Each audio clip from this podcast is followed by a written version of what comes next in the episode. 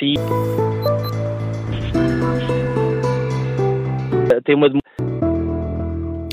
muito bom dia, está no ar o Contracorrente. Hoje vamos analisar e debater a atuação do Ministério Público, a resposta do PS à atuação das autoridades judiciais. Liga até ao meio-dia, o número de telefone é o habitual 91002 4185. Pode acompanhar o Contracorrente nas redes sociais do Observador e deixar a sua opinião na caixa de comentários. Ontem, à saída da audiência com o Presidente da República, Carlos César considerou que o comunicado da Procuradoria-Geral da República estava marcado por uma opacidade e uma ligeireza pouco comuns. Apesar de haver indicações de que o Partido Socialista está a tentar não fazer críticas diretas ao Ministério Público, há, no entanto, sinais por toda a parte de que eh, não querem apenas mais explicações, estão empenhados em que se crie na opinião pública a percepção de que o problema não está nas suspeitas que levaram à investigação judicial, o problema está apenas em meia dúzia de linhas de um comunicado. No Contracorrente de hoje, vamos voltar a debater a crise política, vamos eh, tentar perceber o que pode fazer hoje o Presidente, mas eh, vamos, sobretudo, falar da relação entre justiça e política. Uh, José Manuel, achas que há razões para criticar o Ministério Público? Por enquanto, não vejo, sinceramente. Uh, não vejo, sinceramente. Eu tive. Resta ouvir agora o último explicador.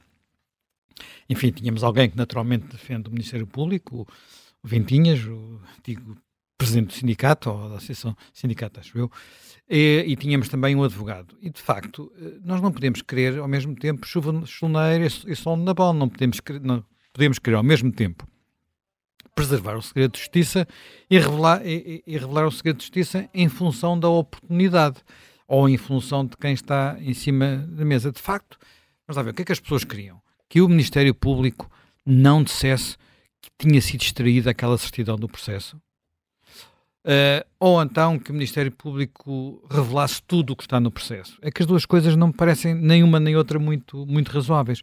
Podemos criticar o português do comunicado. Isso aí talvez. é um pouco confuso. É preciso ler tem assim, vezes. tem assim, às vezes é preciso ler duas vezes, que aqueles verbos não sei se estão bem, bem uh, digamos, enca encarrilados. Mas, fora isso, eu acho que era é difícil dizer menos e difícil dizer mais. Eh, pelo menos com aquilo que nós conhecemos do processo. Agora, se a procuradora conhece uh, mais coisas, quer dizer, nós sabemos uma coisa aqui nisto, uh, que nós já falámos disso aqui quando foi o caso do Rui Rio, temos uma procuradora que dá uma. que é, consta que é pouco diri, dirigista, digamos assim, que deixa os seus procuradores andarem muito à vontade. Pronto. A Procuradoria-Geral da República não é um tribunal. Portanto, hum, primeiro porque não, acusa, não, não, não julga. Uh, e depois porque, ao contrário, em que, em, no sistema judicial cada magistrado é em si um órgão de soberania, a Procuradoria-Geral da República é hierarquizada. Portanto, há orientações. E desse ponto de vista, fica sempre aquela dúvida sobre se até que ponto é que esta Procuradora-Geral uh, deu orientações, uh, acompanhou uh, o, o, os processos. Pronto. Mas fora essa dúvida que, que, eu não tenho, para a qual não tenho, não, não tenho resposta, o resto não me parece extraordinário. Há uma coisa diferente, uma coisa diferente, que é saber se, uh, face ao passo dado, a substância do que está a ser uh, investigado justificaria, olha, tirar aquela certidão. Agora, de facto, uh, o, o, o, vamos lá pensar um bocadinho. O Ministério Público, por exemplo, poderia ter feito isto, esperado um mês. Vamos esperar um mês para termos o orçamento aprovado, porque isto pode levar à queda do governo. Eu diria que não é isso que eu espero do Ministério Público, que tenha uh, o sentido da oportunidade política de uma, de uma, ação ou outra. Mas o Ministério Público saberia que com aquele parágrafo uh, o Primeiro-Ministro não tinha condições para continuar no cargo. E isso seria. Será que isso deve ser ponderado? Olha, uh, conhecendo uh, António Costa, eles podiam, sabiam que havia esse risco, mas não havia essa certeza. Aliás, nós falámos aqui disso ontem, uh, no dia do comunicado, e, e, não sei se me perguntaste mesmo se ele se admitir. Sim, sim, sim. sim e eu disse que não sabia, que não fazia apostas com. Porque o padrão, o padrão os critérios do, do Primeiro-Ministro para sim, manter primeiro, dizer, elementos no governo eu compreendo uh, e e acho que faz todo sentido ele ter-se demitido. Uhum. Vamos lá ver. Aliás, se queres que te diga, a partir do momento que entram na residência dele, a, a, a situação de ele se manter ficou muito difícil. Depois de saber, e para mim, para mim é uma das coisas mais reveladoras neste, em todo este processo, que é o dinheiro vivo, em notas, escondido em livros ou em garrafas, nem sei bem o que é que, enfim, estou aqui com dúvidas sobre isso, ainda há pouca coisa que se saiba, que foi encontrado no gabinete, eh, epá, na residência oficial do Primeiro-Ministro, no gabinete do seu chefe de gabinete. Quer dizer, eu vou ser muito sincero, muito sincero. Eu quando ouço, quando ouço estes casos todos, quando alguém, por exemplo, vai a um, a um restaurante, a uma refeição cara, e paga-lhe notas, eu desconfio. Nós estamos a falar de 67.800 euros, acho que é o valor em causa. Estamos a falar de uma despesa assim, pequenina, não é? Portanto, de repente, quando há um, um volume grande, mil euros, dois mil euros, e alguém está a usar notas, quer dizer, no tempo do dinheiro de plástico uh, e no tempo em que os bancos estão obrigados a, a, a dar conta às entidades oficiais de depósitos em notas, eu fico, pá, o que é que se está a passar? O que é que se está a passar? Portanto, para mim, acho muito estranho aquele dinheiro que ali estava, acho muito estranha uh, a facilidade com que o, o advogado de, de Vitor Oscária, Magalhães e Silva, já diz que tem uma boa justificação, eu espero por ouvi-la, gostava de ouvir, sinceramente, espero que não seja e, dinheiro da mãe no cofre. Mas diz, diz, mais, eh, diz que espera que no fim disto o Ministério Público se mantenha de pé, o que... O que é muito significativo de alguém que até há pouco tempo fazia parte do Conselho Superior do Ministério Público e que não é um advogado qualquer. É o advogado também de, de António Costa do processo contra Carlos Costa. Uhum. É, o, é, a pessoa que esteve em Macau e que levou para Macau Vitor, uh, perdão, Lacerda Machado e Cisa Vieira por recomendação de António Costa. Portanto, é um. É, é, há uma coisa que me faz sempre muita, muita impressão. É que quando se escapa um bocadinho em alguns processos, uh, sobretudo do Partido Socialista, não é só, mas sobretudo do Partido Socialista, quando aparece Macau, uma pessoa fica. Ai, que aqui há qualquer coisa. Ainda há pouco o, o, o o Pedro Castro falou aqui daquele episódio da jarra e dos Sim. jarra de 800 contos, que no seriam 4 mil euros. Eu depois fui fazer, o, fui fazer a equivalência. Se fossem, não eram 4 mil euros, eram, ou, ao dinheiro de hoje seriam 14 ou 15 mil euros ou 17 mil euros, depende ali um bocadinho. De, há uma, um calculador na Pordata, é só lá ir e pôr o, pôr o dinheiro e ver se quanto é que aquilo vale. É, é muito. Para uma jarra é bastante dinheiro, não é? Uma prenda. Assim não devia ter aceito. Por, uh, não devia ter aceito Uh, podia ter aceito um jantar, sem dúvida, num dos melhores restaurantes de Macau, que era do Stanley, ou, mas uh, o jarrão, se era assim um valor tão relevante. É, um, um jarrão oferecido por Stanley Oak, que depois foi patrão durante muitos anos de Lacerda Machado. E que era o dono de Macau, e que, sim, e, era, e era bem, boa, em boa parte o dono de Macau. Bem, mas não, agora não vamos entrar por esse, por, esse, por esse terreno. Ora bem, eu acho que aqui nós temos que separar, de facto, duas coisas. Uma coisa é esper ter, esperar que o Ministério Público esteja a atuar de forma consciente, outra coisa é pedir já explicações todas, que são coisas um pouco diferentes. Há uma coisa que não há muito tempo eu, eu, eu escrevi e que foi o seguinte. Vou, vou, ler uma coisa que escrevi, não, nem ontem a Helena disse que não gosta de citar, eu também não gosto, mas por acaso estava, estava aqui à procura de, de informação e encontrei isto. A justiça não se redime nem merece ser condenada só porque deteve uh, uma figura pública para interrogatório. E o regime também não está em causa porque existe caso, um caso grave e suspeitas. O regime estaria sim em causa se, face a suspeitas consideradas pertinentes, uh, o responsável escapasse à justiça uh, por medo de, para a justiça ter medo de o afrontar, medo, ou respeitinho, ou reverência. Eu escrevi isto há nove anos, no dia, uh, poucas horas depois de José Sócrates ter sido preso pela, pela, pronto, pela primeira vez e Sim, única vez. Tido para interrogatório. Tido para interrogatório. Portanto, uh, na altura, grande parte das pessoas andavam a discutir se, ele, se, ele, se aquele pedido tinha que ser assim, se ele tinha que ser tido, se Opa, não era um espetáculo Silva... de violação da justiça. Não, não, e o Magalhães e Silva tornou-se, na altura, penso eu, que um especialista em detenções na manga do avião. Sim, ele teve as A manga todas. do avião, aquele homem perorou durante dias sobre o problema de não se poder ter uma pessoa na manga do avião.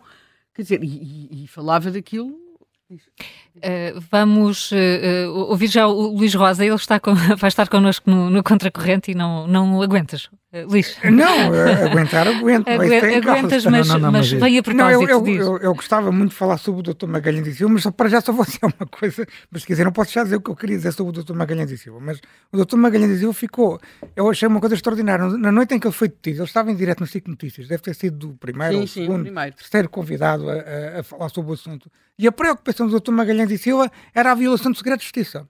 Porque a SIC tinha umas imagens em que aparecia um vulto a passar num carro, e nem sequer se via bem uh, que, que, era, se era o José Sócrates ou não, sabia se via-se uma, uma cabeça cinzenta e partisse do princípio que era o Sócrates. Bem. E então o Banganhas de Silva estava, achava que isso é que era importante, era a violação do segredo de justiça. Bem, depois viemos a saber, durante muito Sim. tempo, passados uns meses, durante umas semanas, fomos começando, começando a, fazer, a saber o que é que estava no processo, e agora, a violação de segredo de justiça certamente não será a coisa mais importante. O doutor Magalhães de Silva é especialista nessa matéria. Sim, eu, tentar, tentar confundir o Lembras-te da discussão que houve no dia do Rio Rio? Sim. Vale a pena ter Exatamente essa discussão. a mesma coisa. A discussão era a violação de segredo de justiça. O que é que estavam a fazer as televisões à porta? Nós depois soubemos que... Uh, uh, soubemos através do observador. Uh, sim, que eles tinham estado lá várias horas a tocar a campainha e que, portanto, muito provavelmente não tinham sido eles a chamar a, a, as televisões. Portanto, as televisões não tinham chegado, como era dito, as televisões chegaram antes da, da, da, da, da, polícia. Uh, da polícia. Não, é, não, não chegaram, não chegaram, chegaram bastante depois. Uh, e, no entanto, horas, foi, houve horas de discussão sobre este assunto. De repente, uh, e, e agora o que se quer é que se viola o segredo de justiça. Porque agora, de repente. Por acaso, ninguém elogiou o facto, exatamente, ninguém elogiou o facto de não ter havido fugas de informação. Acho que o Dr. Magalhães Silva não elogiou esse facto. Porque é que não houve nenhuma fuga de informação sobre este processo. Nós, a partir do momento em que há, que é uma coisa que eu digo sempre insistentemente, a partir do momento em que há uma operação de grande escala que vai para a praça pública, para a, para a residência oficial do Primeiro-Ministro, é inevitável que se vai saber que o processo existe. É inevitável que se vai saber aquelas operações. E é por isso que se justifica aquele comunicado do Procurador-Geral da República. Em nome da paz social, a Procuradoria-Geral da República informou a opinião pública sobre o que estava a acontecer. E muito bem. Eu que estou à vontade, tenho criticado muito Lucia Legago por facto, pelo facto de não uhum. comunicar de forma transparente. Mas, se me permites, não, mas não, não sei se, se, Não, eu queria só não, acrescentar desculpa, alguns pontos sobre, sobre, sobre o seguinte, porque esta questão, há agora, de repente, muita gente a falar disto. Uh, nós temos citado aqui hoje de manhã o um, Helena Roseta. Helena Roseta escreve Helena um Roseta, artigo no público. Pronto, tu lembraste que é ontem à noite disse Carlos César, que é fossem mais concretos, fossem mais concretos, foi uma das frases que ele usou, uh, a forma ligeira como este processo tem sido conduzido. Mas o que é que ele sabe sobre o processo para saber que tem sido conduzido de forma ligeira? Um processo que começou há quatro anos. Não, não começou ontem, começou há quatro anos. Uh, Porquê é que se diz, que é um outro aspecto que me parece importante, que, uh, por exemplo, não foi a operação em si que interferiu na política. Foi a comunicação do Ministério Público que levou à admissão. Temos a certeza disso. Isto foi dito pela Mariana Mortágua. Temos a certeza disso. Uh, quer dizer, uh, aquilo que tinha acontecido antes já, já era muito anormal. Nunca tinha havido eh, um primeiro-ministro a, viver a situação de ter a sua residência oficial uh, com a polícia lá dentro. Não era para ver o gabinete dele, era para ver o gabinete de, do homem do seu braço direito. Mas era uma situação já relativamente uh, anormal. Uh, o, o, é o Poder Judicial que atuou abaixo do governo. Foi, quem disse isso foi Inês Sousa Real. Foi o Poder Judicial que deitou abaixo o governo. Quer dizer, uh, no sentido em que o Poder Judicial tratou de um assunto que existia, o governo acabou por cair. Mas houve muitos pré-avisos. João, João Galamba não precisava de estar no governo. Uh, várias vezes António Costa foi avisado para isso. Vitor Scária não precisava de estar naquele gabinete. O seu currículo, digamos assim, ou o seu cadastro, conforme preferirmos, era conhecido. Cadastro em sentido alegórico do termo, não tem cadastro formal. Em sentido alegórico do termo. Como sabem, já aqui defendi o ter feito parte das equipas José Sócrates não é currículo, é cadastro. E, portanto, isso era conhecido. As suas, os seus negócios com a Venezuela eram conhecidos. Tudo isso foi noticiado nos jornais. Ele estava no, no processo da Operação Marquês citado inúmeras vezes. Enfim, sem ser arguído, sem ser réu, sem ser acusado, nada. Citado com, em circunstâncias que eu diria que, enfim, fosse por outros caminhos, não é? Não se foi por aí. Uh, o, o, Ministério Público vai ter de dar ao país explicações que ajudem o país a compreender o que está a acontecer. Sérgio Sousa Pinto. Uh, há uma questão de regime. A PGR lançar uma suspeita sobre o PM em funções sem dar fundamentos. Daniel Oliveira. Mas não é só isto. As pessoas podemos todas dizer que já tinham posições parecidas quando foi José Sócrates. Mas duas pessoas que não tinham nada posições parecidas quando foram quando eram José Sócrates têm um discurso que não é totalmente diferente destes. Por exemplo, eu vou citar aqui uma frase que eu acho muito significativa. Se não aparecerem nesta história sacos de dinheiro vivo à lá José Sócrates, é preciso dizer o seguinte: o Ministério Público está objetivamente nas mãos de pessoas que não respeitam a democracia. Henrique Raposo. Henrique mas já no Expresso. agora o dinheiro nos livros. Bem, mas agora já há dinheiro, já há sacos de dinheiro. Parece que ele estava a pedir e eu, julgo que ele não sabia de nada, não é? Eu conheço, sou amigo do Henrique Raposo, portanto, uh, gosto muito dele. E, e, hoje de manhã também, uh, no, agora não no Expresso, mas no público, uh, o, João Miguel Tavares, que é uma pessoa que é colaboradora e com quem eu me dou magnificamente, defende que não deve haver eleições, não é a minha opinião, mas acha que não deve haver eleições por causa também da nota da, da, da, do Ministério Público. E eu acho que ele depois tem uma, tem uma ilusão, que é a ilusão de que uns meses de investigação e, o, e aquilo que é, e nós vamos ficar a perceber se o PS é um partido minimamente confiável ou se está definitivamente transformado num antro de corrupção. Estou novamente a citar passaram nove anos sobre aquela cena da manga do aeroporto, não é? Está a fazer anos uhum. daqui a uns dias. E nós, e, e, o Partido Socialista aparentemente não aprendeu, quer dizer, o Partido Socialista e o país, e o país, não é só o Partido Socialista, é o país, aparentemente está a repetir comportamentos que esteve, que esteve há, há, há nove anos, independentemente dos casos serem completamente diferentes.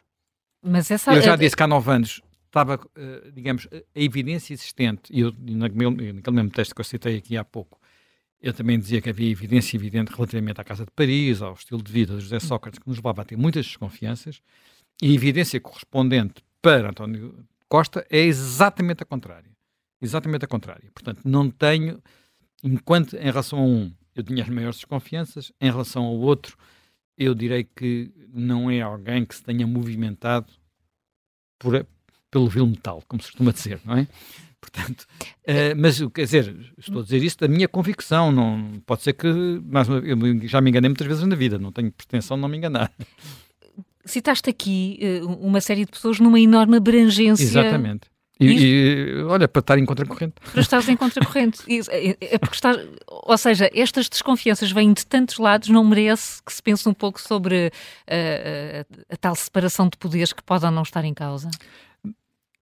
Eu acho que a separação de poder não está em causa precisamente porque uh, este processo já levou algumas voltas. Repara, este processo, antes de ser tornado público, andou entre o Ministério Público e o Supremo Tribunal de Justiça para cá e para lá. Como, aliás, hoje o Luís, o Luís Rosa, hoje não, ontem ainda, o Luís Rosa aqui contava sim, e, sim, temos um uma, e temos uh, mais informação sobre uh, as escutas, que, não, que, são, que algumas delas não são apenas escutas de pessoas a falar de António Costa são escutas em que o próprio António Costa aparece. Eu posso achar que aquilo é pouco. Eu posso achar que aquilo é pouco. Que são, são apenas indícios e que são indícios vagos. Uh, posso achar que não me. Enfim, posso não valorizar a história dos almoços e jantares de, de, de, do ministro João Galamba, apesar de haver um código de conduta do governo e não achar que é por aí que o gato vai a filhós.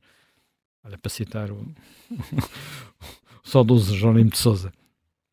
Mas uh, eu creio que seguramente há mais coisas. Uh, há pelo menos um indício agora muito complicado que é a história das, das, das notas, uh, do dinheiro vivo.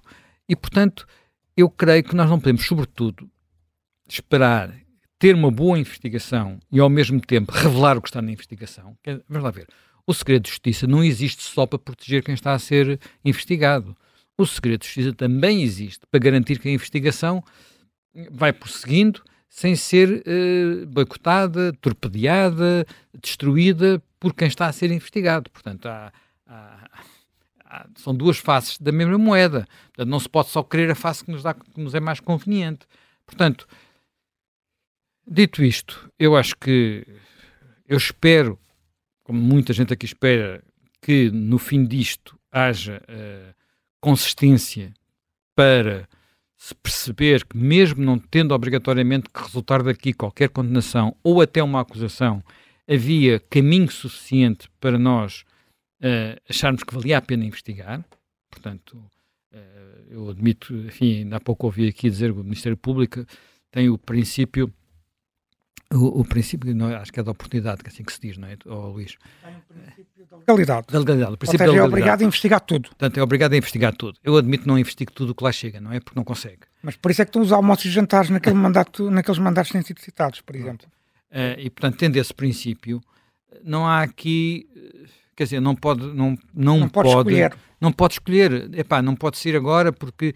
Uma das coisas que eu acho muito perturbante nesta história é uma informação que foi dada por uma para Sandra Felgueiras, dizer o nome, numa das suas intervenções na CNN, de que uh, algumas destas diligências teriam sido adiadas uh, ou postergadas por causa das eleições do ano passado. Uh, diligências relativamente a João Galamba e, porventura, ao Ministro do Ambiente da altura, o, o, o Matos Fernandes.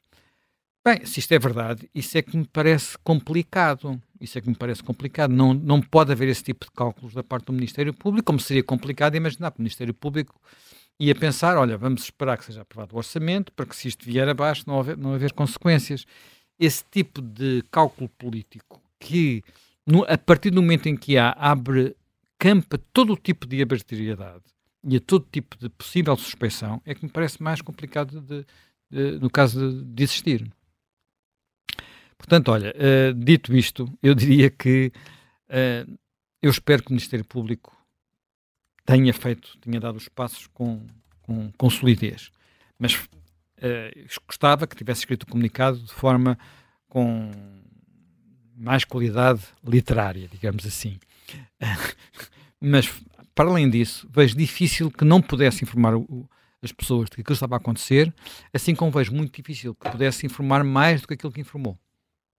Ora, eh, eh, é para isso que também eh, temos o Luís Roça connosco aqui no, no, no Contracorrente. Luís, estamos aqui a falar de facto de fase muito inicial da informação. Tu avançaste, aliás, é a manchete do, do Observador neste momento, a notícia relativamente às escutas, onde António Costa também aparece, muito embora não tenha sido o, o primeiro-ministro que tivesse escutas telefónicas, não é? Queres explicar-nos o que é que se sabe sobre isso e que solidez é que pode ou não apresentar para o processo? Bem, vamos ver. O, o, há aqui várias questões que são importantes de, de, para esclarecer. Eu estava aqui a tomar notas que era para ordenar aqui o meu pensamento. Sim. Bem, uh, em primeiro lugar, esta notícia uh, tem, tem aqui relevância, que é a seguinte. Liga pela primeira vez António Costa aos factos que estão sob investigação no processo do. Ou seja, entre as várias, várias. A investigação está dividida em três temas. Está dividido na exploração do lítio, no, no, no projeto do hidrogênio verde e no data center. São esses três grandes temas de investigação. Na questão do lítio, por exemplo, há os estudos de declaração de impacto ambiental que são fundamentais para que a exploração do lítio possa avançar. E no hidrogênio verde uh, salvo ver, acho que acho também isso, agora se a minha memória não me falha, também está essa questão em causa. Ora, há suspeitas de que essas declarações de impacto ambiental não terão cumprido todas as regras que a lei impõe, ou seja, terão sido aceleradas, nomeadamente por alegada pressão de João Galamba. João Galamba é o elemento que atravessa todos os segmentos de investigação. Todos. Uh, é o elemento que une todos os elementos de investigação. Ao contrário de algumas pessoas disseram, não é Lacerda Machado. Lacerda Machado está no, no processo do data center, mas João Galamba está em todos. Hum. Então, João Galamba é alegadamente uh, suspeito de ter pressionado, nomeadamente os organismos do Ministério do Ambiente, para que houvesse uma, uma pressão. Há também um suspeito importante neste processo, que é o presidente da Agência Portuguesa do Ambiente, Nuno Lacasta. E o vice-presidente também é suspeito neste processo. E são, são, foram, são, foram, já foram constituídos arguidos, como João Galamba, a mesma coisa. Então, as escutas telefónicas, nas escutas telefónicas, das mais de 20 escutas telefónicas que foram validadas pelos, por dois presidentes do Supremo Tribunal de Justiça, uh, Joaquim Pissarra e Henrique Araújo, há conversas entre António Costa e João Matos Fernandes. João Matos Fernandes, quando era Ministro do Ambiente, António Costa, e já depois de ter saído, já vou-te explicar porque é que é importante isto. Então há conversas em que, pela informação que eu tenho devidamente confirmada, eles, o tema em que eles, que eles falam é declarações de impacto ambiental. Portanto, eles falam sobre esta matéria, que é um pormenor muito importante da investigação, que, repito, está sob suspeita de ter sido, de terem sido acelerados, não respeitarem regras, de ter sido manipulados na, na prática. Não, não é só acelerar no tempo, despacharem esse relatório. Pode haver mesmo alguma regra, E não cumprirem regras, regras de que, de que, que, que a lei exige. E, portanto, há essa ligação, pela primeira vez, direta de António Costa desta matéria. Depois há outra, outra questão que é importante, que eu evidencio na notícia, que é António Costa e João Matos Fernandes, seja quando João Matos Fernandes era Ministro do Ambiente, seja quando João Matos Fernandes já não era Ministro do Ambiente, não falam sobre o assunto de forma direta e clara durante o telefone. Querem falar sempre pessoalmente. E há, numa dessas conversas, já quando João Matos Fernandes não era Ministro do Ambiente, e quando João Matos Fernandes era assessor, colaborador de uma das empresas que faz parte do consórcio do hidrogênio verde, há uma empresa dinamarquesa, João Matos Fernandes, que é um pequeno parente, João Matos Fernandes é suspeito de ter beneficiado do consórcio H2 Sinos, que é um consórcio de hidrogênio verde liderado pela Galp, REN e ADP, e ao qual se juntou uma empresa dinamarquesa chamada Vestas. Esta empresa dinamarquesa chamada Vestas investiu noutra empresa chamada Copenhagen Infrastructure, desculpa o meu inglês. E essa empresa é, tem como colaborador João Matos Fernandes, segundo o Ministério Público. Uh, já a empresa já reagiu em relação a esta matéria Uh, já agora só para essa informação também importante, a Copenhagen Infrastructure contactou-me e já reagiu, reagiu a essa matéria e faz uma declaração em ONU em que tenta desmentir estas suspeitas.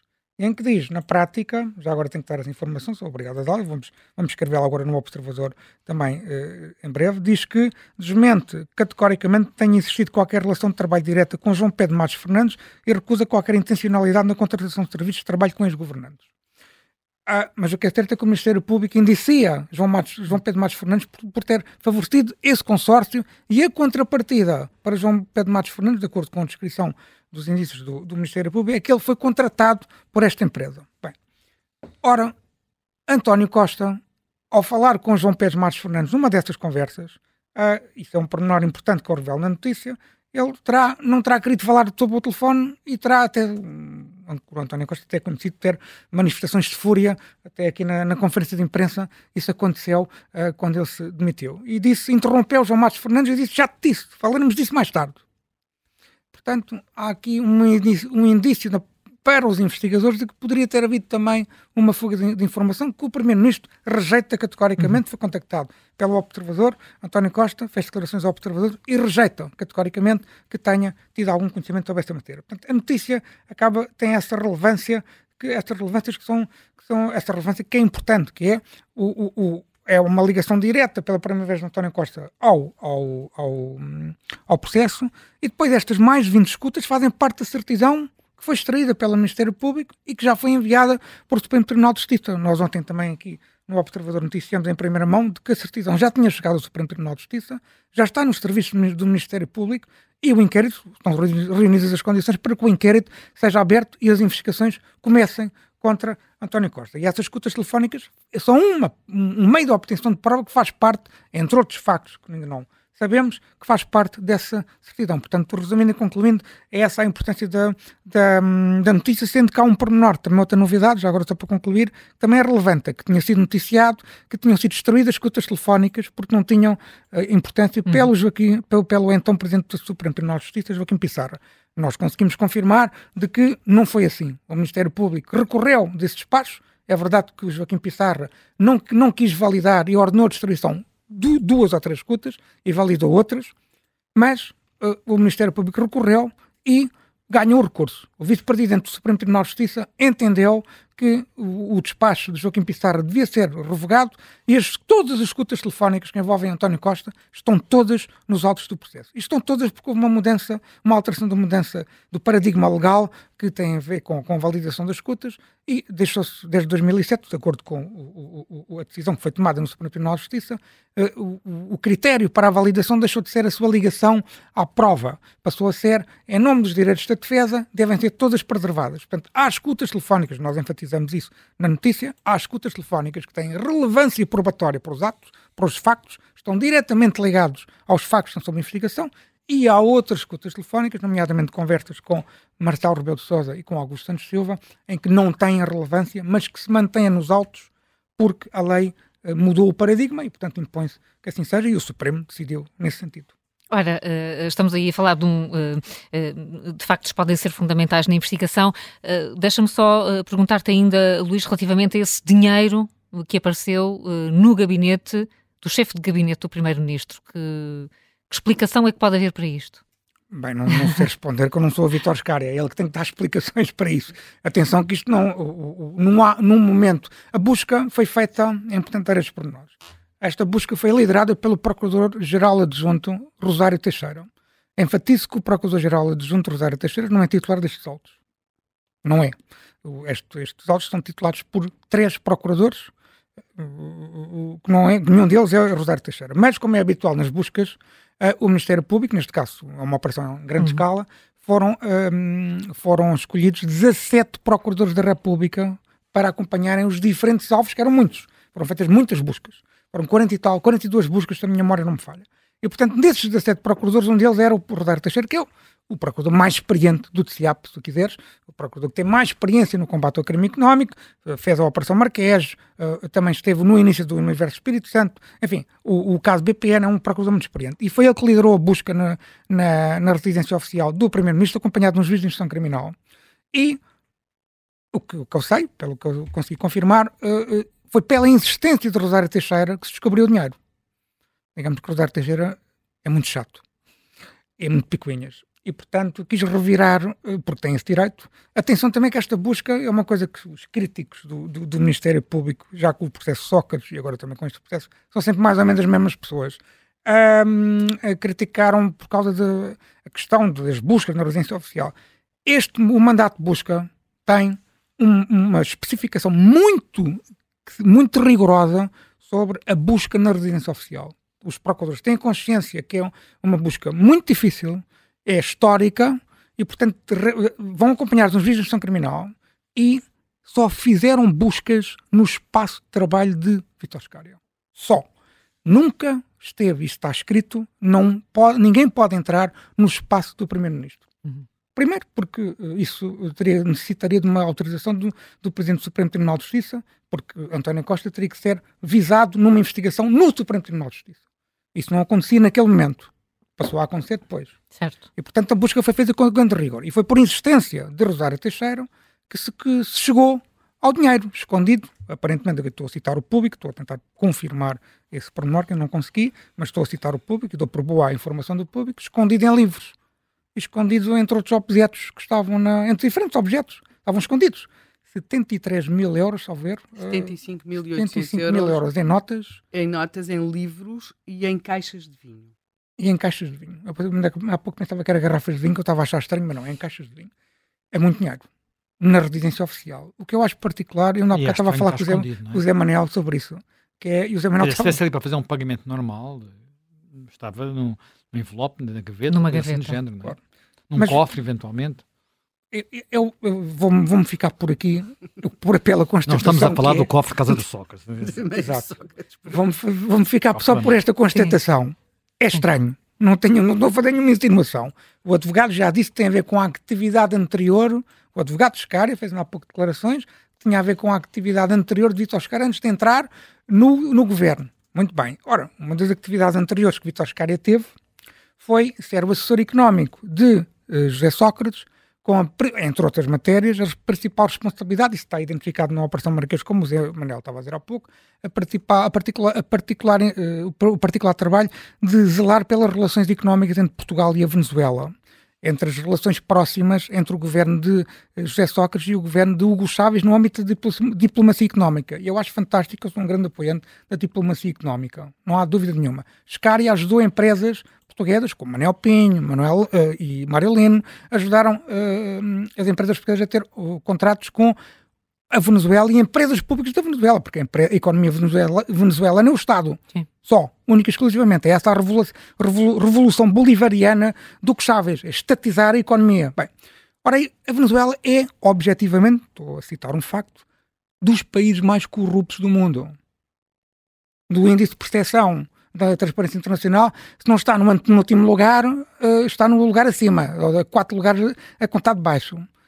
E sempre foi, obviamente, criticado que Portugal se metesse em negócios com a Venezuela. Ora, Vitor Scária não só ajudou as empresas, ajudou, por exemplo, uma empresa chamada Iguari Vários, que foi criada até de propósito para ter este contrato. Uh, um contrato de 3 ou 4 milhões de euros, logo à cabeça, 3 meses depois de ter sido criada, para fornecer pernil de porco à Venezuela. Uhum.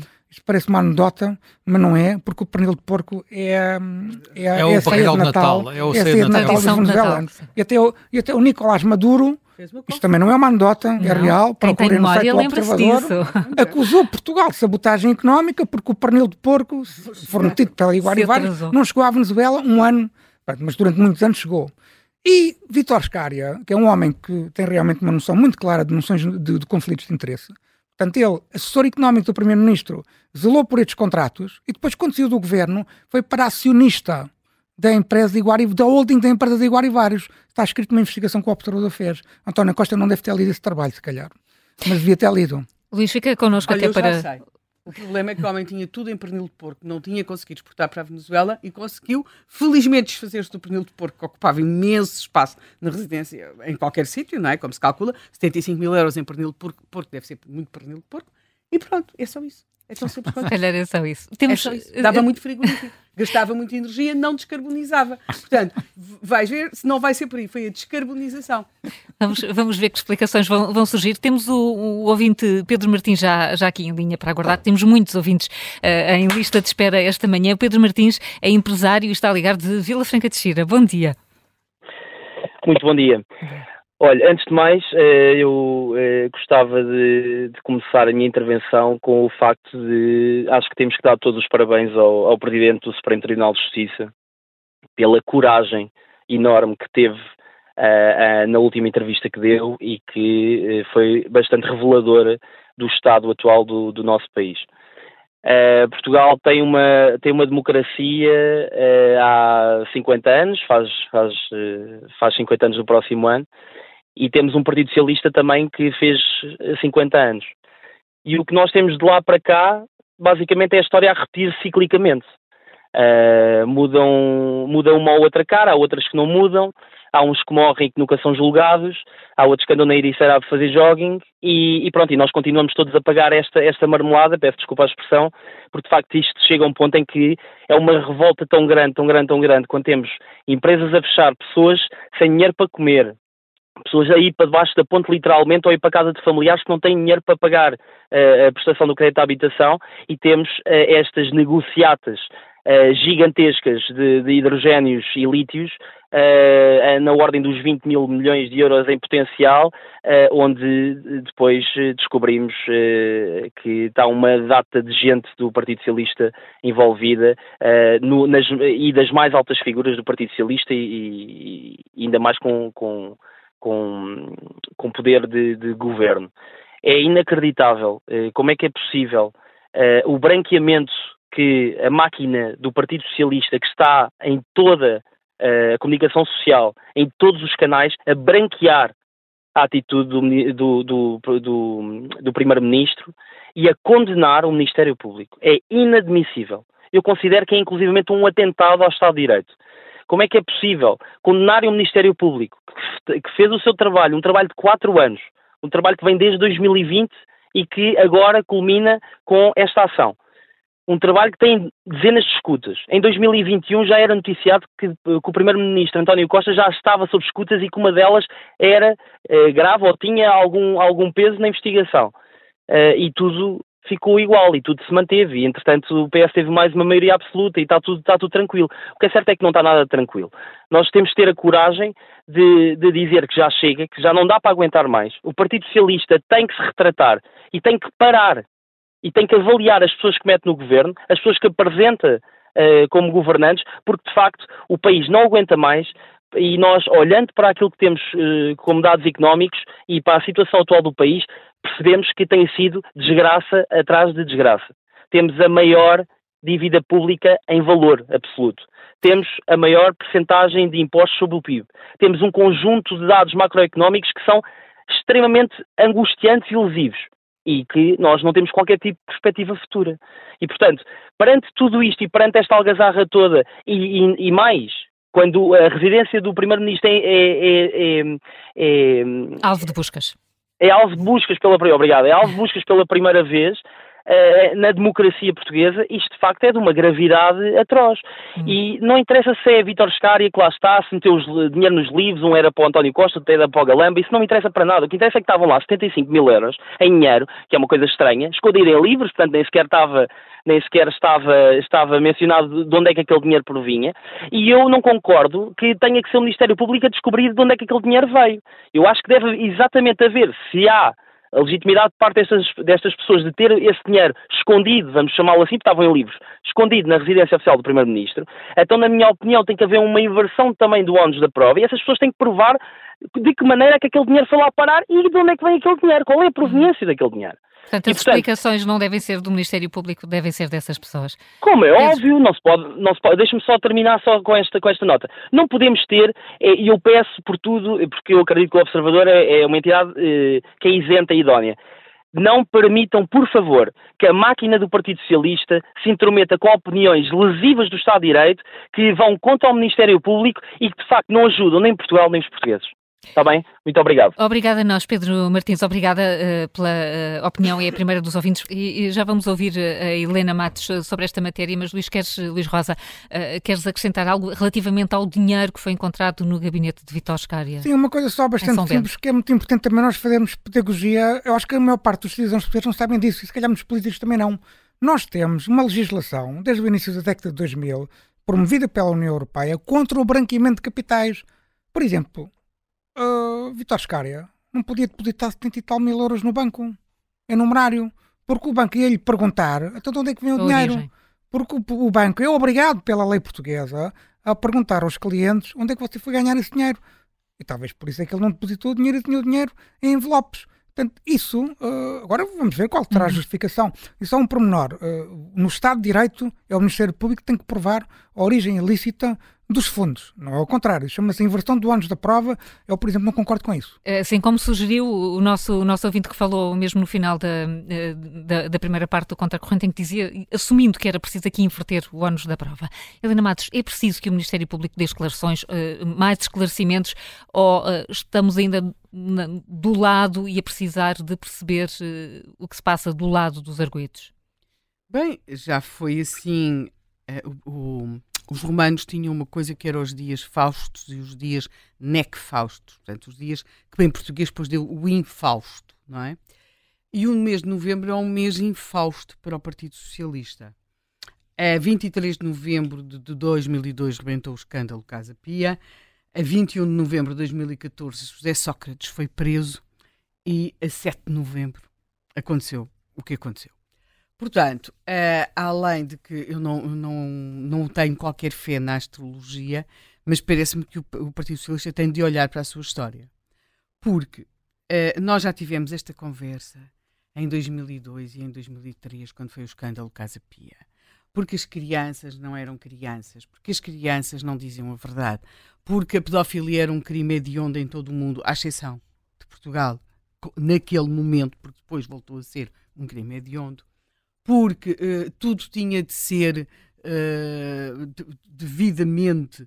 Só, não, as crianças não podiam contar, as crianças que já tinham sido crianças, que agora eram adolescentes e jovens, não podiam contar, portanto, tudo ao contrário depois daquilo que nós vimos na, na investigação dos crimes uh, e dos abusos sexuais dentro da Igreja Católica, em que, eu recordo, nós tivemos aqui uma manhã terrível a ouvir na primeira pessoa a leitura de, dos testemunhos, mas na altura, se bem se lembram, em 2002 e 2003 os testemunhos era populismo, era tudo e mais alguma coisa, e portanto acabámos quase a considerar que as crianças é que eram as culpadas. E à exceção do Bibi, mais ninguém parecia ser culpado.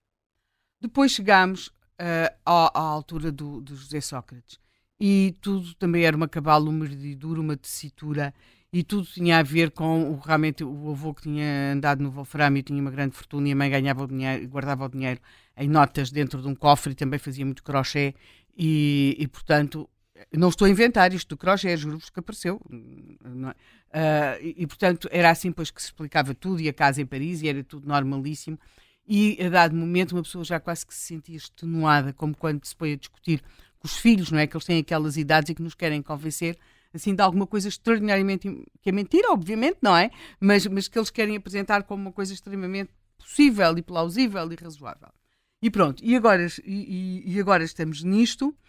Uh, e agora, e, e, certamente que Vitor Scária fazia parte daqueles grupos do pós-pandemia que resolveram que são os sobrevivencialistas, não é? Que têm de, de, acumular uh, bens e dinheiro para alguma coisa que aconteça e, portanto, deve ter ficado com um trauma qualquer pela pandemia e, e, ou qualquer outra explicação mirambulante deste modo. Portanto, o que, eu, o que a mim me parece, e abreviando, é que não é normal que o principal partido de Portugal tenha estado no século XXI envolvido ou no centro de talvez dos três maiores grandes casos de justiça portuguesa neste mesmo século.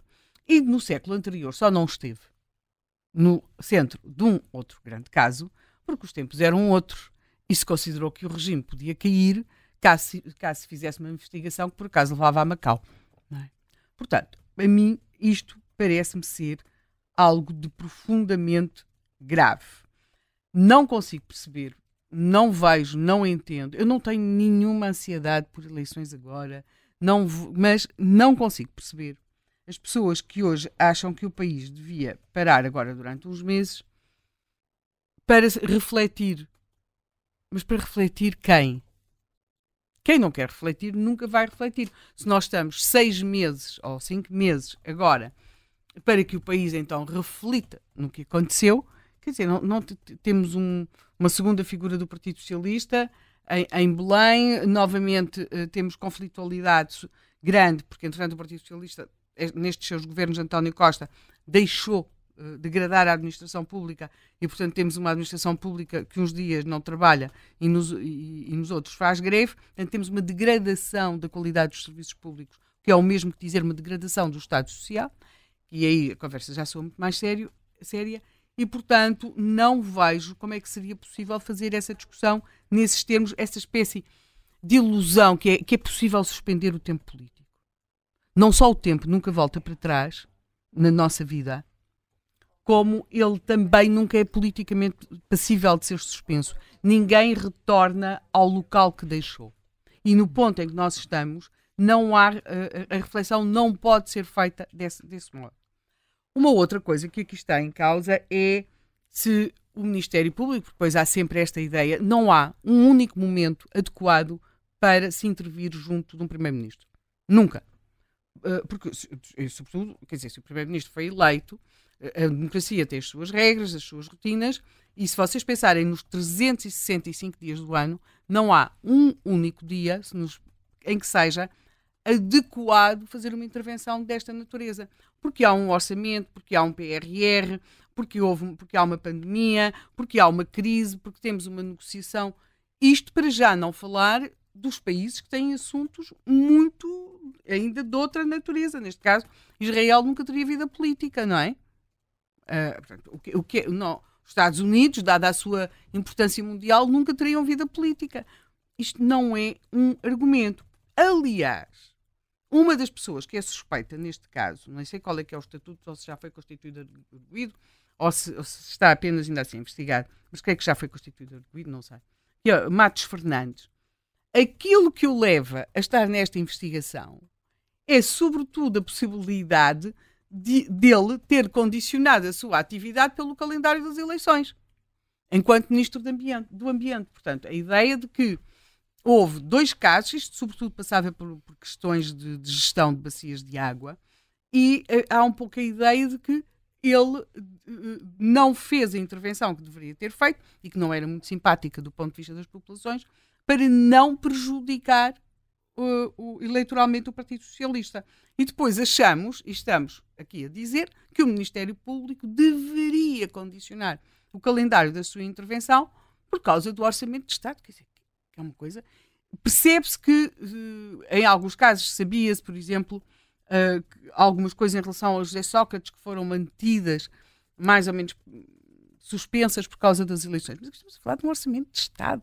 Por fim, nada, mas mesmo nada, obrigava José so uh, António Costa a admitir-se. Nada.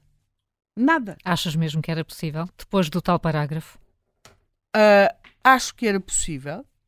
Aliás, ele tinha grande possibilidade para isso. O facto do nome do. José Sócrates, José Sócrates resistiu a acusações concretas, Sim. umas atrás das outras, durante anos e anos e anos. E, e o nosso nome, o nosso nome pode aparecer nas mais variadas chamadas telefónicas. Nós não sabemos mesmo se o nosso nome não está a ser usado neste momento numa chamada telefónica.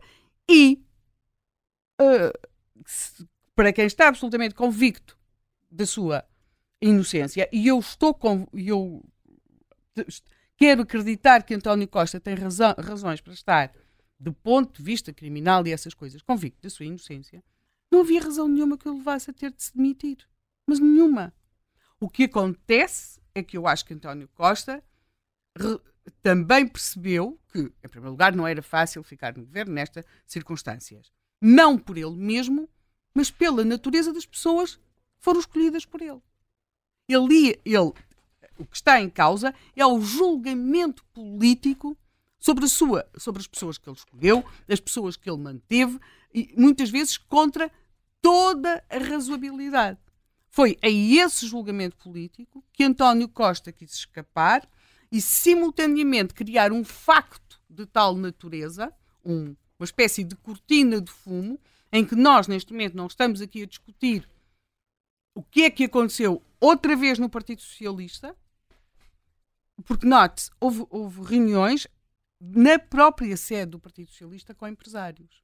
Na própria sede do Partido Socialista. E nós não estamos a discutir isso. O que nós estamos a discutir é se o Ministério Público foi ou não foi leviano, ligeiro ou qualquer outra coisa, ou se não quis fazer intervenção, intervenção política, ao uh, uh, uh, ter incluído o Primeiro-Ministro nesta investigação.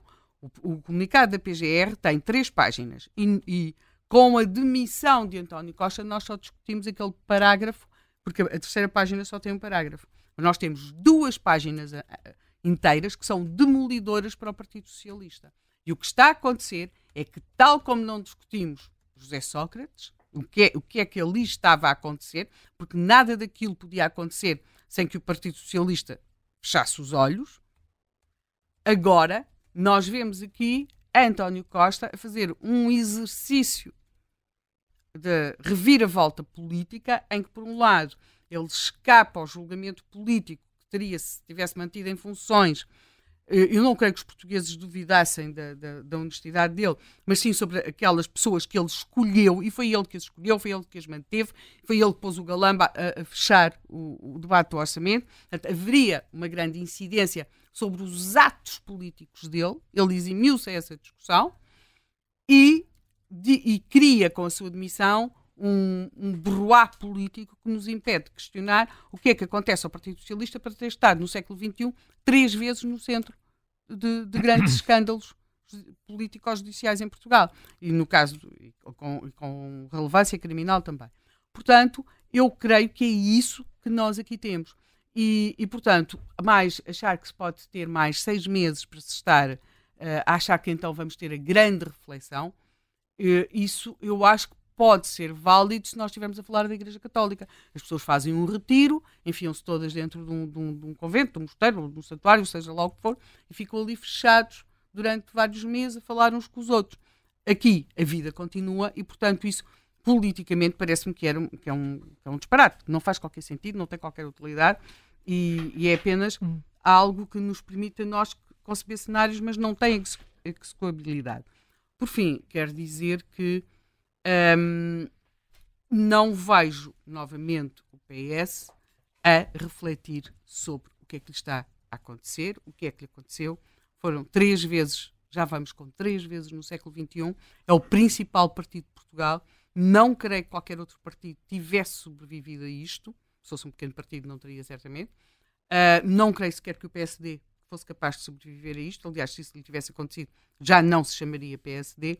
E, e, e em relação ao PS, esta falta de reflexão, esta falta de capacidade de se questionar a si mesmo, acaba por contribuir e tem contribuído decisivamente para a degradação do regime, que por acaso vai, vai celebrar 50 anos daqui a uns, uns meses, poucos. E uh, muito se está a falar agora na degradação do regime, mas também uh, por essa questão da, da, relação entre a justiça e a política. Sebastião Bugalho já está aqui connosco em estúdio também. Bem-vindo, obrigada uh, pela presença. A Procuradoria deve mais explicações. Temos ouvido apelos de muitos quadrantes políticos sobre o assunto. Eu compreendo a perplexidade cívica e compreendo a função do Ministério Público, que se sente um pouco entalado ou, ou confrontado com essa contradição que é querem que eu viole o segredo da justiça ou não, por favor decidam-se. Portanto, eu compreendo as duas perplexidades porque civicamente eu sou alguém suspeito de ser socialista, também me levanta, também me causa alguma perplexidade dissolver-se uma maioria absoluta e um primeiro-ministro com este tipo de legitimidade democrática e com este tipo de ligação aos portugueses, que ainda agora a Helena também descrevia, abandonar funções em nome de um crime que nós ainda não sabemos qual é. Eu gostava de saber qual é que é o crime de que ele é suspeito. Acho que, acho que, isso, é, acho que isso tem relevância pública. Eh, acho que nós não temos que saber, como já ouvi nas televisões, o que é que a sua Procuradora-Geral da República disse ao seu Presidente da República, mas acho que entre a preservação do segredo de justiça e a tranquilidade pública há um espaço, é curto e, e não é necessariamente óbvio, mas que ele ainda poderá vir a ser preenchido com algumas declarações, pelo menos de, de tranquilidade, da sua Procuradora-Geral da República. Mas eh, há um ponto que a Helena diz, e eu subscrevo, é que isso não é exatamente o maior dos nossos problemas neste momento. Não é o maior dos nossos problemas neste momento, tal como o Orçamento do Estado não é o maior dos nossos problemas neste momento. Eu, aliás, acho que, e aí aproximo muito do que a Helena Matos estava a defender, portanto, convidaram-me convidaram um pouco em vão, porque não precisavam de mim para nada, ah. já, já, já, estava aqui a Helena. um, eu acho que o país. Eu, atenção que só passaram três dias, mas eu espero que haja uma reflexão nacional, inclusivamente que ultrapasse o PS e o sistema político, uma reflexão cívica. Nós não podemos ser o país que atira tinta às pessoas em nome do dióxido de carbono e que tem 80 mil euros em notas no gabinete do chefe, na residência oficial do Primeiro-Ministro, e onde as pessoas encolhem os ombros e dizem: Ah, mas na Troika isto foi pior. Quer dizer, por amor de. É, acho que convém sermos merecedores da democracia que conquistamos. E se chegarmos ao cinquentenário da Revolução, como também antevia a Helena Matos, e neste momento é muito possível que cheguemos a esse cinquentenário da Revolução, da Terceira República, com um partido que é contestário dessa Terceira República e que, cuja grande proposta é instalar uma Quarta República, a apoiar ou até integrar um governo, a culpa não é desse partido, é só deste regime. E convém também termos todos noção disso. Portanto, como digo, acho que os esclarecimentos da doutora Lucília Gago são bem-vindos, mas não são exatamente a urgência, a urgência perdão, a urgência nacional, dado o estado das coisas. Aliás, até porque, Luís Rosa, dizias que o que está aqui em investigação eh, é o dinheiro, é a, eh, eh, a facilitação de negócios, ou não, mas é também a rede de poder. Era, eu gostava de dizer duas coisas uh, complementares, não tenho. Uh, estou aqui perante dois grandes analistas não. políticos, não é o meu caso. Eu sou mais, tenho mais, gosto muito de política, mas não tenho as qualidades de analista político que a Helena e o Sebastião e o Zé Manel. Mas vou tentar dizer, dar o meu contributo aqui em, duas coisas. Em primeiro lugar, o que é que tem a investigação e em segundo lugar, o que é que o regime faz para que nós tenhamos um processo penal que não permitiu ainda julgar José Sócrates ao fim de vários anos depois de já ter sido acusado. Porque ninguém fala disso. Onde, onde na altura também uma... se falava desse porque, sobressalto cívico porque, porque, que o Sebastião regime, fala. Porque se o regime tem que fazer uma reflexão, também tem que fazer uma reflexão como é que nós temos um sistema penal que permite que uma pessoa, só porque tem capacidade económica para tal, apresente 40 e 50 recursos e perde-os quase todos e conseguiu até agora não ser julgado porque apresenta recursos e porque tem dinheiro, não se sabe como, já agora, para conseguir uh, uh, financiar essa questão. Porque o Dr. Magalhães de Silva, por exemplo, faz, fez ontem declarações uh, que, na minha opinião, são desmerecedoras da de, sua carreira. a sua carreira merece declarações melhores do que aquelas. A atacar a quarta figura do Estado, que é o Presidente do Supremo Tribunal de Justiça. A atacar de uma forma que eu entendo que, que, que, que realmente é extraordinária. Quer dizer, o Magalhães e Silva foi membro, até parece que é, já se quer se transformar no dono disto tudo. É o advogado do Primeiro-Ministro, tem ganho muitos clientes à conta disso, eh, e parece que quer transformar numa espécie de Daniel Porença de Carvalho do regime, porque chama nomes o Presidente Supremo do Tribunal de Justiça como Daniel, Daniel Porença de Carvalho antes, chamava nomes ao juiz Carlos Alexandre. Uh, foi membro, Magalhães foi membro do Conselho Superior do Ministério Público, ao mesmo tempo que andava a escrutinar procuradores, tem, porque o, o Constituto do Ministério Público tem poder disciplinar sobre os procuradores, andava a defender os seus clientes e a falar com esses mesmos advogados. Eu até conheço situações em que Magalhães e Silva foi uma espécie de correio de transmissão do Partido Socialista no Conselho Superior do Ministério Público. E, portanto, acho que o doutor Magalhães e Silva devia ter algum cuidado a falar, nomeadamente, sobre a quarta figura do Estado. E, nomeadamente, Magalhães e Silva e Daniel Prensa de Carvalho e muitos outros advogados simbolizam uma espécie de obstáculo a que, nosso, a que a nossa justiça entre na União Europeia. Porque nós temos um processo penal que é incompatível para julgar este tipo de processos.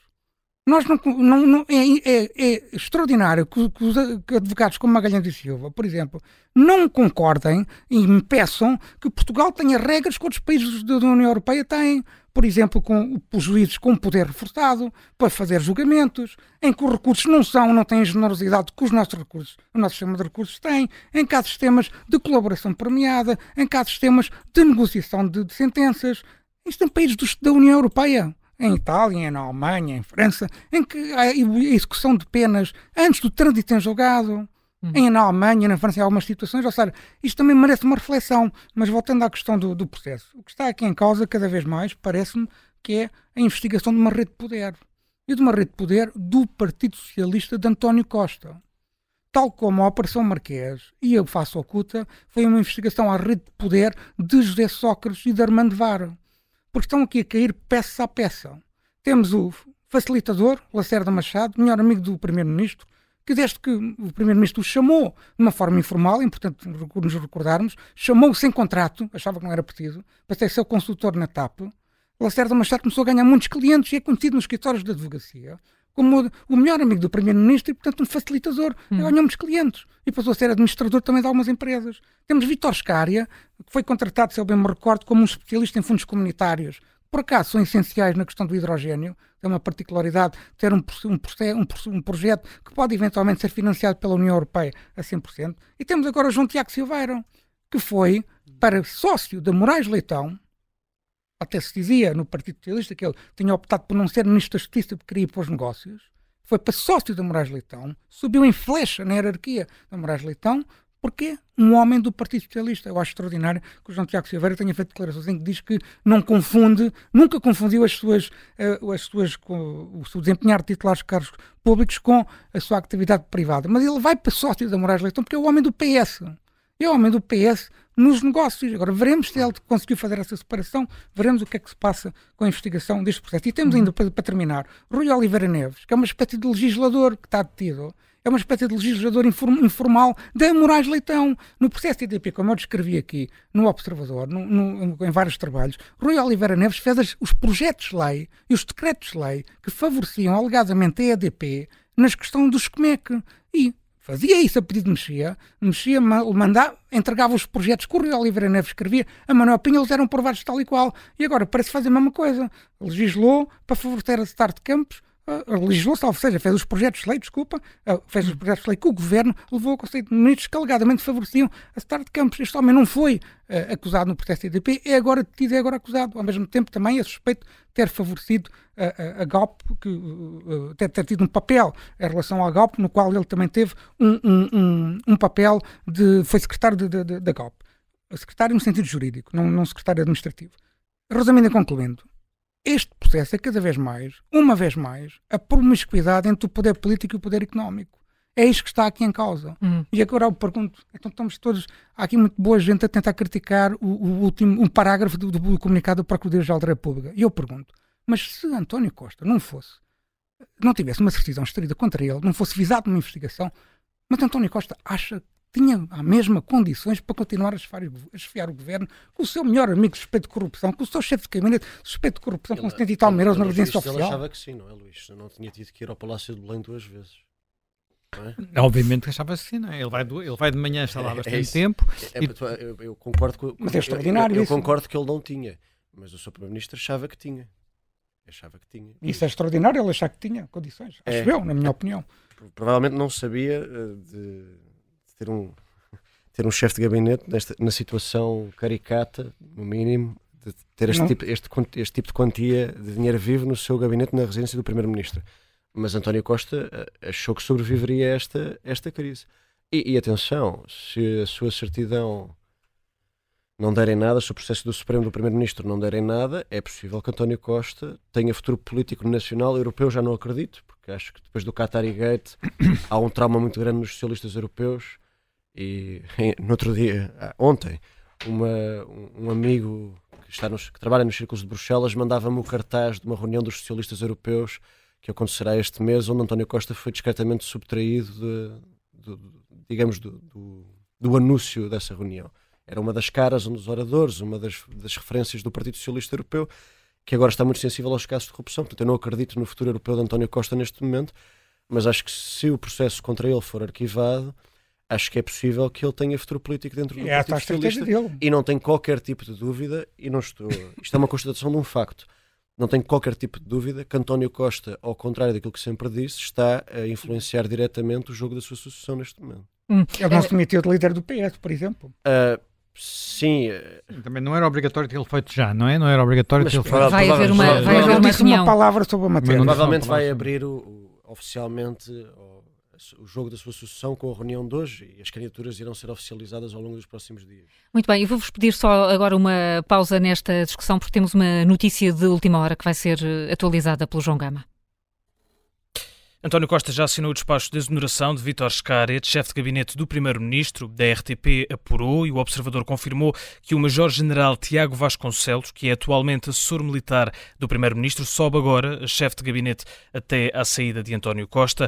Com Vítor Scaret detido, a substituição é feita para garantir a gestão corrente. Apesar de se ter demitido, António Costa disse estar pronto para se manter como Primeiro-Ministro até ser encontrado um substituto. São informações que estamos a ler a partir do live blog da RTP. Acontece, Carla, numa altura em que o Conselho de Ministros está reunido em São Bento. E com, uh, já registado aqui, João Goma, com uh, o Primeiro-Ministro chegar mais tarde do que uh, a equipa governamental para esse encontro, interrompi-vos numa altura em que estávamos precisamente aqui a discutir a, sucessão do, do, Partido Socialista. Sebastião Galha a acreditar que António Costa quer deixar aqui um, herdeiro, quer escolher o seu, o seu sucessor. Eu não, eu não digo que esteja a escolher a dedo, até porque não, isso não vai conseguir, porque o candidato no ideal de António Costa, o predileto seria sempre Fernando Medina e não tem condições, nem tem vontade, ao que sei, de, de avançar para, para a corrida secretário-geral do PS e candidato a primeiro-ministro nas, nas eleições antecipadas.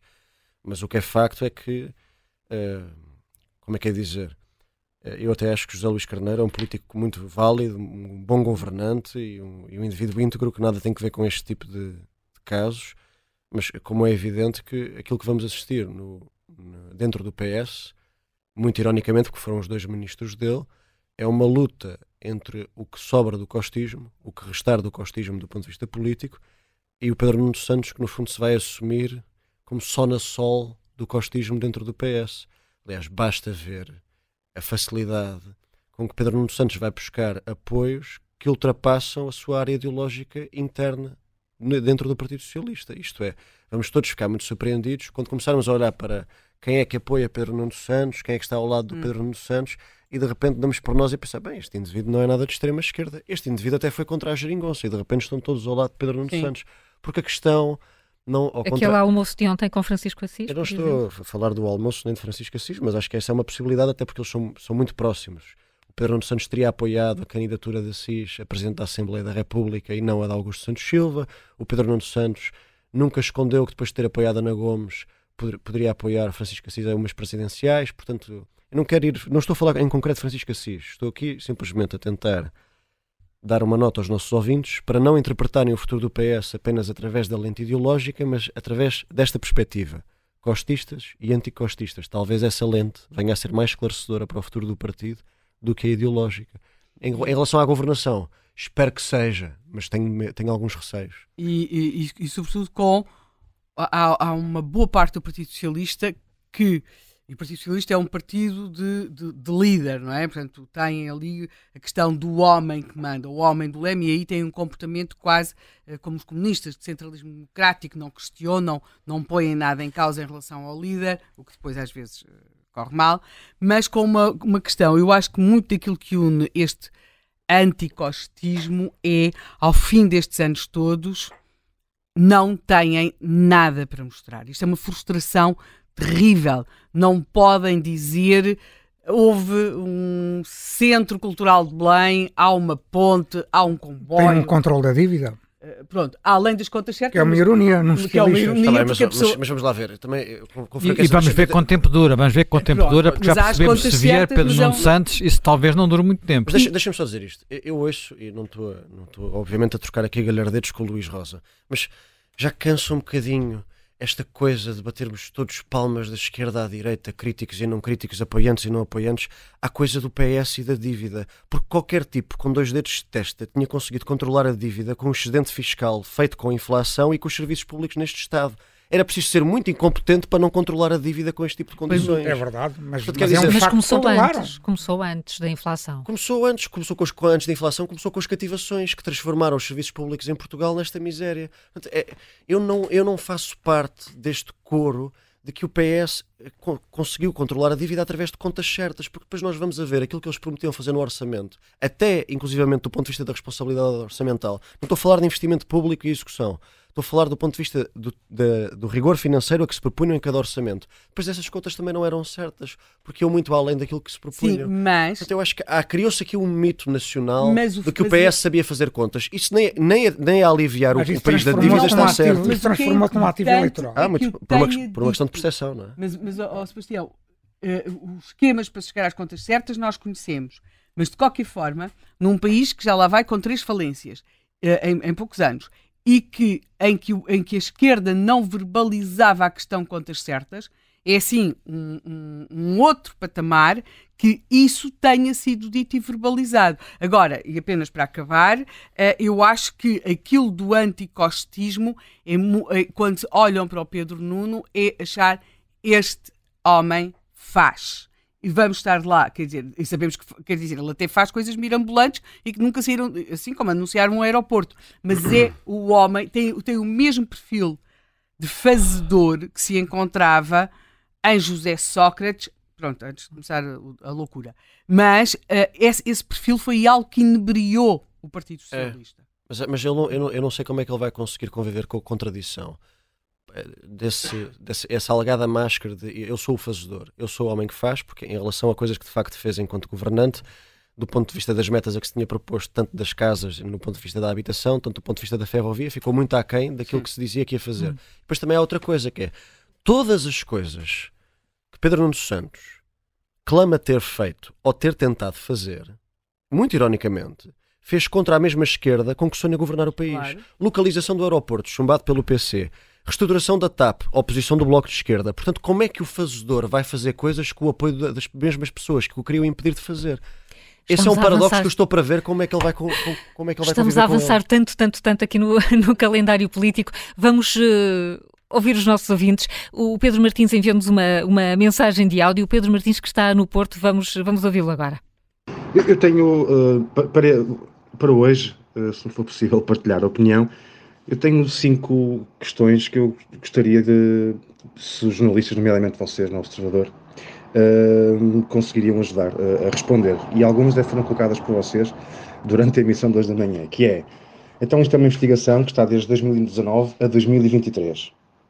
Eu acho que a, a pergunta aqui devia ser, uh, porquê tanto tempo? O que é que, entretanto, estas pessoas alegadamente fizeram e que prejudicaram o país? Que negócios foram feitos? Uh, e que foi o Manuel Fernandes que até levantou esta questão.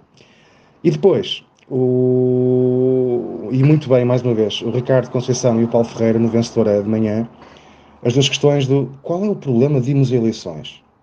Eu tenho visto políticos, comentadores, uh, até alguns jornalistas, uh, com receio de eleições. Isso para mim é ser antidemocrático. Vivemos uma democracia. Há um problema, tem que haver eleições. Não percebo, gostaria de perceber porque é que os ditos democratas têm receio de ir a eleições. E outra das questões foi então, estabilidade, a questão do orçamento. Mas uh, estamos. Uh, isto, isto é uma brincadeira, só pode. Agora estamos presos ao orçamento. Ainda bem que existem e o Ricardo Conceição e o Paulo Ferreira conseguiram explicar muito bem e peço-vos que, se possível, de vez em quando, expliquem o que é que é um, um governo de gestão para as pessoas pronto, mais distraídas ou por algum motivo não percebem tanto o que isto significa. O Partido Socialista, desde o ano 2000, que esteve 16 anos no poder, está-se a queixar da justiça, que tem que ser reformada. Então esteve lá 70% do tempo destes, deste século e está-se a queixar da justiça, da reforma também gostaria de, de, perceber. E agora uma pergunta um pouco mais minha, que é que mecanismos é que os partidos têm para nos proteger destes casos? Essa é que devia ser a grande questão. O que é que eles vão fazer para impedir que corruptos, alegados corruptos, cheguem ao poder?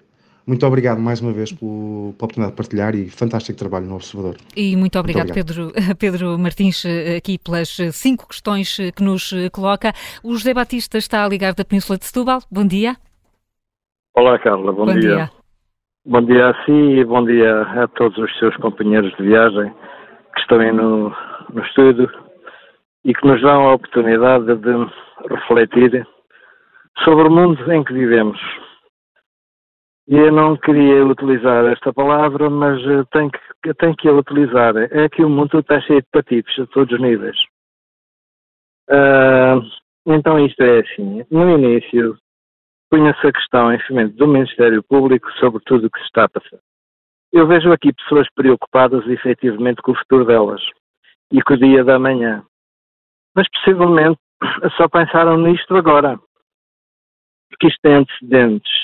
O início da democracia foi feito por uma pessoa que pertence a este partido que se tornou no milagre de Fátima. Equivocaram-se porque de facto o, o, o, o Partido Socialista tem sido o partido, na minha opinião, uh, mais desfavorável à democracia e à liberdade. Uh, não quer dizer que seja todo o partido. Há pessoas, efetivamente, muito responsáveis e muito válidas neste partido. Mas os mafiosos, os mafiosos, eu tenho que aplicar esta palavra, eles não têm respeito por eles próprios, nem têm respeito pelo mundo onde vivem nem pelo povo que servem. E, de facto, o Ministério Público, ao fazer estas averiguações, eu estou do lado do Ministério Público. Este senhor Primeiro-Ministro, uh, que está a ser investigado, e ainda bem que vai ser investigado, porque se ele efetivamente tivesse moral, disciplina, ética, deontologia, tudo que efetivamente o ser humano deve ter, ele não tinha tido à sua volta esta, esta, estes, hum, estes seus assessores. A imoralidade, efetivamente, de, de, de, dos seus assessores, do passado político que eles já tiveram até ao presente. Rodear-se desta gente, o que é que ele representa perante o país? Desculpe lá, eu posso me enganar com um amigo que tenho, uh, e já tem acontecido, e a todos nós possivelmente já aconteceu ter amigos, infelizmente, que nos traem e que nos enganam e que nos mentem. Mas este, este senhor desde que está no poder, e a sua origem política, eu não posso esquecer a atitude dele, que teve efetivamente em relação aos militares do 25 de Abril. A história dele está escrita na visão. Portanto, o oportunismo, a confissão que este senhor tem, tem feito ao lado, portanto, com a, com a vertente socialista, isto é tudo um equívoco. Ouça, quando ele veio com a, com a bazuca, ouça, isto é tudo manipulação. Este senhor, efetivamente, faz-me lembrar o Putin diz uma coisa e faz outra. Isso é a minha análise. Sim. E só espero, e vou terminar, Carla, Sim. e só espero que o Ministério Público faça efetivamente uh, o que tem a fazer e ponha estes senhores no devido lugar. E se eles tiverem que ir para a prisão e indenizar o erário público, acho que, que, que, que o Ministério Público presta um grande serviço ao país e a todos nós. Um bom dia e obrigado. Muito bom dia, que se investigue. É o pedido deixado aqui uh, pelo ouvinte José Batista. João Miguel, vamos fazer aqui uma recolha de outros comentários. Sim, há muitos comentários nas redes sociais e também no site do Observador. Marisa Mendes deixa um lamento. É preciso que se diga ao país que a democracia está doente e se continua assim fica em fase terminal. Mas alguém acha, pergunta esta ouvinte, normal termos tido dois primeiros ministros com suspeitas de corrupção, os dois do PS, e o resto do PS não vê nada? Pergunta Marisa Mendes. Lamento também de Pedro Alegria. De facto, vivemos momentos tristes para Portugal, mais uma vez. Lúcio Monteiro escreve que este caso pode configurar uma tentativa descarada de decapitar politicamente António Costa dinamitando definitivamente a sua carreira política e o Partido Socialista, responde Daniel Souza na caixa de comentários as famosas cabalas contra o socialismo. António Costa é que escolheu os seus amigos e deixou-os fazer tudo. A responsabilidade política é mais que óbvia. Maria Cortes também responde Longa vida aos senhores procuradores. Não há mais ninguém que nos possa defender do estado das coisas cada vez mais parecidas com a Cosa Nostra. Fernando Cascais já olha para a campanha eleitoral para as previsíveis novas eleições legislativas, que, de acordo com este ouvinte, terão que passar pelo pressuposto que o inocente António Costa foi alvo de uma conspiração entre o Ministério Público, o Presidente da República e o PST para o seu afastamento. Algumas uh, opiniões uh, dos, uh, dos ouvintes vão-se construindo aqui, Sebastião Bugalho, várias, várias narrativas. a teoria da cabala não chegou ainda mas há uma reflexão. Aliás, tivemos o ouvinte a perguntar isto: que, que, mecanismos é que os partidos podem ou devem criar para evitar que situações destas se repitam? De vez em quando eh, o assunto é discutido, mas uh, depois fica rapidamente esquecido. No PSD, o Miguel Paiares Maduro já propôs, salvo erro, uma comissão de transparência. Sim. Uh, este governo propôs vários códigos de conduta, pelos vistos todos uh, um pouco espúrios. mas eu diria que o que é facto, e eu lamento esse facto, é este governo ter caído ter só caiu este, este, comentário que é só os procuradores é que nos valem é de, é de alguém que já não acredita na democracia no sentido em que as instituições democráticas, que são os partidos, não, não lhe chegaram. Em que as, as instituições escrutinadoras, como é o caso da Assembleia e da chefia do Estado, não lhe chegaram. O facto de um governo como este, com os erros morais e políticos deste, com as tentações materiais e de supremacia dentro do Estado, como este, ter caído pela mão da PSP e do Ministério Público tem que nos dizer qualquer coisa sobre o estado da democracia. É um governo que, nos, na perspectiva das pessoas, foi abaixo pela mão da justiça e não pela mão da política, pela mão dos procuradores e não pela mão dos partidos. Da oposição. Isto quer dizer é um falhanço da oposição também? Não é só da oposição. Eu, eu, já disse várias vezes, acho que o Presidente da República deixou este governo ir longe demais várias vezes e e o facto do Sr. Presidente da República de ser muito popular e de ter emprestado a sua popularidade a este governo nos seus momentos de maior dificuldade, deu-lhe uma cobertura moral para ter sobrevivido para além do seu prazo de validade. E é por isso que este governo cai por esta situação. Eh, outro, outro ouvinte perguntava como é que chegamos até aqui, porque é que demorou tanto tempo. Também há responsabilidades políticas nesta demora.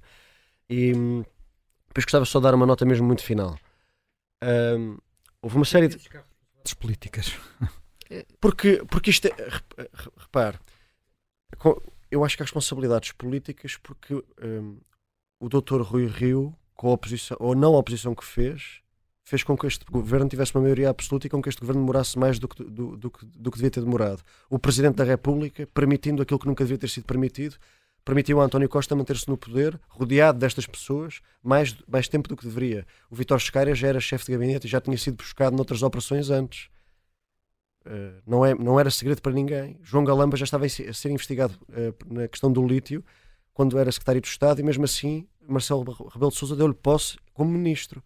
Quer dizer, um, ehm, há uma série de, de, instituições políticas que tinham mais margem para travar ou pelo menos não deixar isto ter chegado tão longe quando chegou. Portanto, quando falo em responsabilidades políticas, obviamente não estou a comparar às responsabilidades políticas do primeiro-ministro que escolheu estas pessoas.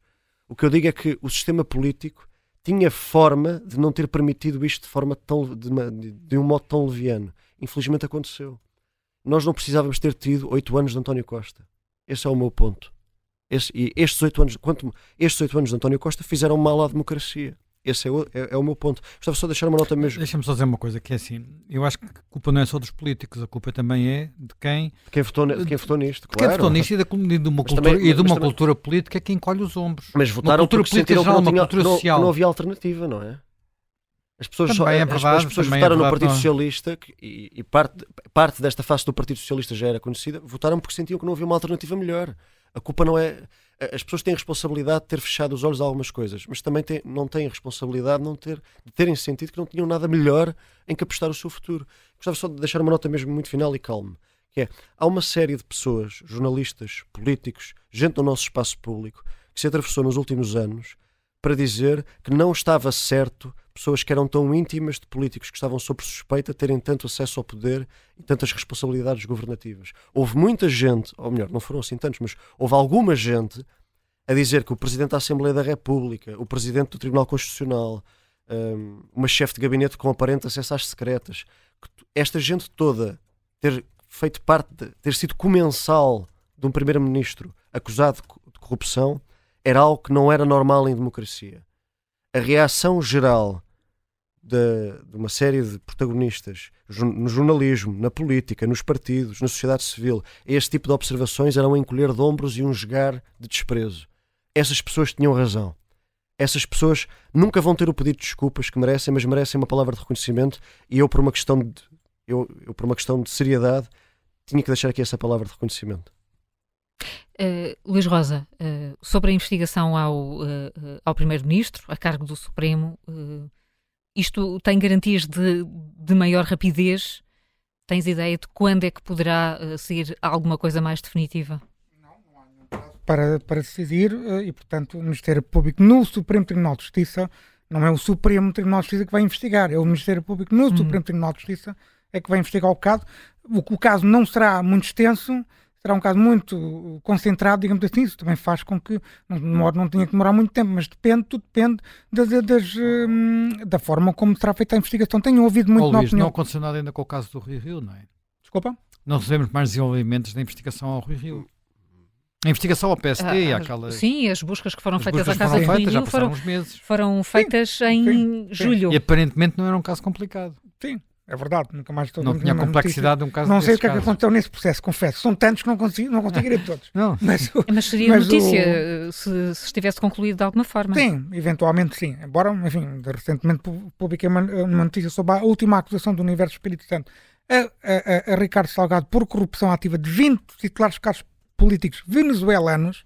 Uh, e um deles, para alguns deles com quem Vítor Scari tinha relações de grande proximidade, e, um, mas isto, por exemplo, foi dada, eu só, só consegui a notícia mais de um mês e meio depois da acusação ter sido concluída. Portanto, às vezes também pode acontecer uhum. que, que casos envolvimento nos processos que os jornalistas não sabem. Mas se me permites, eu gostava só de dizer uma coisa Sim. muito rapidamente, que é, é, e complementando aquilo que o Sebastião disse, e em resposta também, ou com um dos, uma dos ouvintes uh, do nosso programa disse, eu não defendo nenhum governo dos juízes. Eu não defendo, ou defender o Poder Judicial, ao defender o escrutínio do Poder Judicial, porque eu sou jornalista, também escrutino o Poder Judicial, o Poder Político, eu defendo uma democracia em que existe um equilíbrio de poderes, em que o princípio de separação de poderes é fundamental e é essencial, precisamente para estas situações. Agora, não cabe à justiça, a justiça escrutina, a justiça não moraliza. Não cabe à justiça moralizar o poder político. Cabe ao poder político, sim, eu concordo e subscrevo o que o Sebastião disse, cabe ao poder político ter forma de escrutínio prévio e existem muitos na lei, e não só, os códigos de conduta, que impeçam estas situações.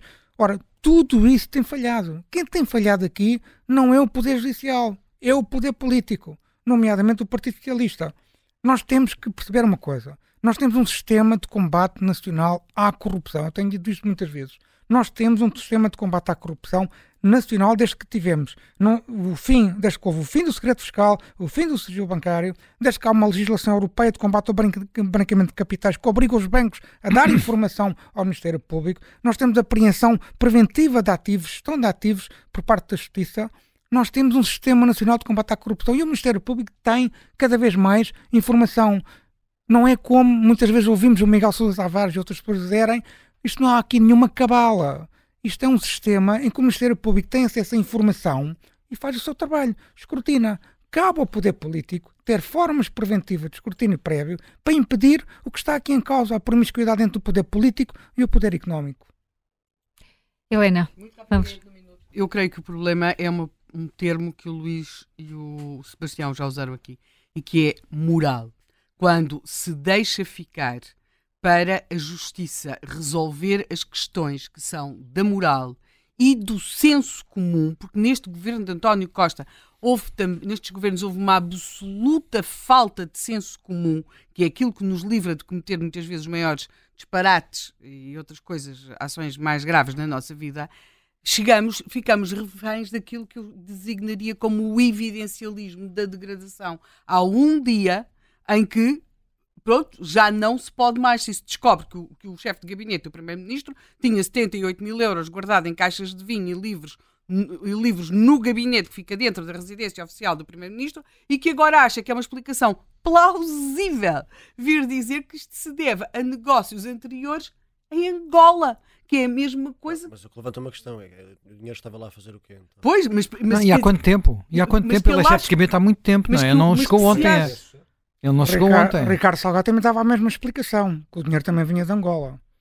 Portanto, Angola dá para se alguém coisa. acha plausível que pode ser a defesa de alguém dizer que isto se deve a, a negócios anteriores e, e, achar que se pode apresentar assim ao país dizendo isto, isto quer dizer que nós perdemos. Isto não é uma questão uh, de justiça, também é de justiça, mas é porque ficamos com na reféns de dois táticos, Marcelo e, e, António Costa, e em que de tática em tática, sobretudo o Presidente resolveu que isto só se resolvia quando nós fôssemos, nós e o Partido Socialista e o Governo, fôssemos confrontados com uh, uma degradação evidente e não houvesse mais saída.